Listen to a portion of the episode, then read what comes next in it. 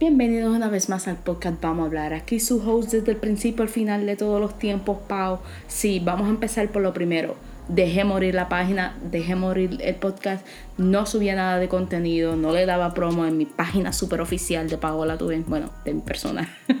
y pues sí, como que se me fueron las ganas de seguir hablándole y que ustedes escuchen mis anécdotas, que vaya, le tengo una bien buena. Eh, déjenme explicarla acá. ¿verdad? El, punto y pues más adelante sabremos qué fue lo que me pasó con la iguana. Anyway, pero volviendo al caso, lo dejé caer y yo dije, ¿sabes qué? No, aunque ya llevo el año, ya llevo el año haciendo podcast. Tengo como alrededor de unos 20, 21, 22 episodios, no estoy muy segura, claro, incluyendo el intro que fue cuando empecé.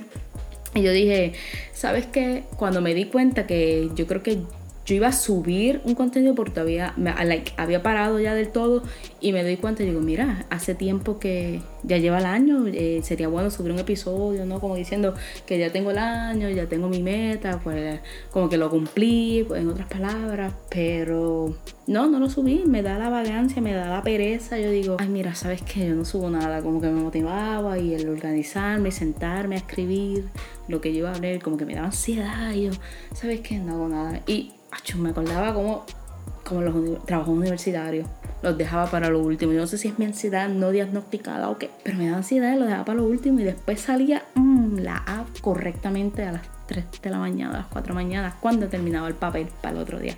Anyway, ese no es el punto. El punto es que comencé otra vez. Eh, quiero, quiero dejar saber mi pensar y más ahora que todavía estamos en cuarentena. Les explico. Hoy es jueves 16 de julio la GOBE, ¿verdad? La Wanda Vázquez acaba de eh, anunciar una nueva orden, orden judicial, orden ejecutiva, orden ejecutiva, el que me cerraron las playas. Y déjenme decirle, hace tiempo yo he estado con ir a la playa, quiero, quiero, quiero tener un tan, quiero saber, bueno, yo sé nadar, pero quiero como que nadar y pasar un rato agradable, ¿no? Pero pues por las acciones de nuestro de nuestro pueblo, ¿no? Del boricua, el no usar la mascarilla, el no tener el distanciamiento, en las peleas que he visto por Facebook, pues eh, decidieron encerrar todo esto y pues ya me dejaron sin playa, que ya no me puedo ir en la, en la de hecho yo tengo una, una sillita y una neverita en la parte de atrás del carro, pero pues ya no va a poder hacer uso a menos que utilice la piscina, que fue el café que me la compró, a mí yo le di el dinero, pero todavía está por allí, no la he usado, la usó una vez, pero como no tiene ese ese, eh, como para aguantar el borde, ¿no? No es, no es estable, este, como que se dobla. Yo dije, ¿sabes qué? Vamos a dejarla ahí, ya sacaron las restricciones, pero ahora que vuelven voy a tener que sacar la piscina otra vez. Pero nada, vamos a comenzar que sí, espero que, ¿verdad? Volver a, hacer esto mensualmente, maybe cada dos semanas o mensual, no sé, no sé, que tengo que como que ponerme eh, eh, dedicada, ¿no? Ahora mismo que, pues, estamos en la cuarentena, no se puede hacer para ningún otro lado. Pues nada, eh, yo estoy de camino y yo veo que una iguana empieza a pasar, porque verdad, ella vive en Aguada, que las iguanas allí son una plaga, mayormente allí, no sé si en algún otro pueblo. Pues nada, la cosa es que la iguana empieza a pasar y yo digo, ¿sabes qué? Yo no voy a ser cruel, yo voy a pasar lentamente y no le va a pasar nada a la iguana.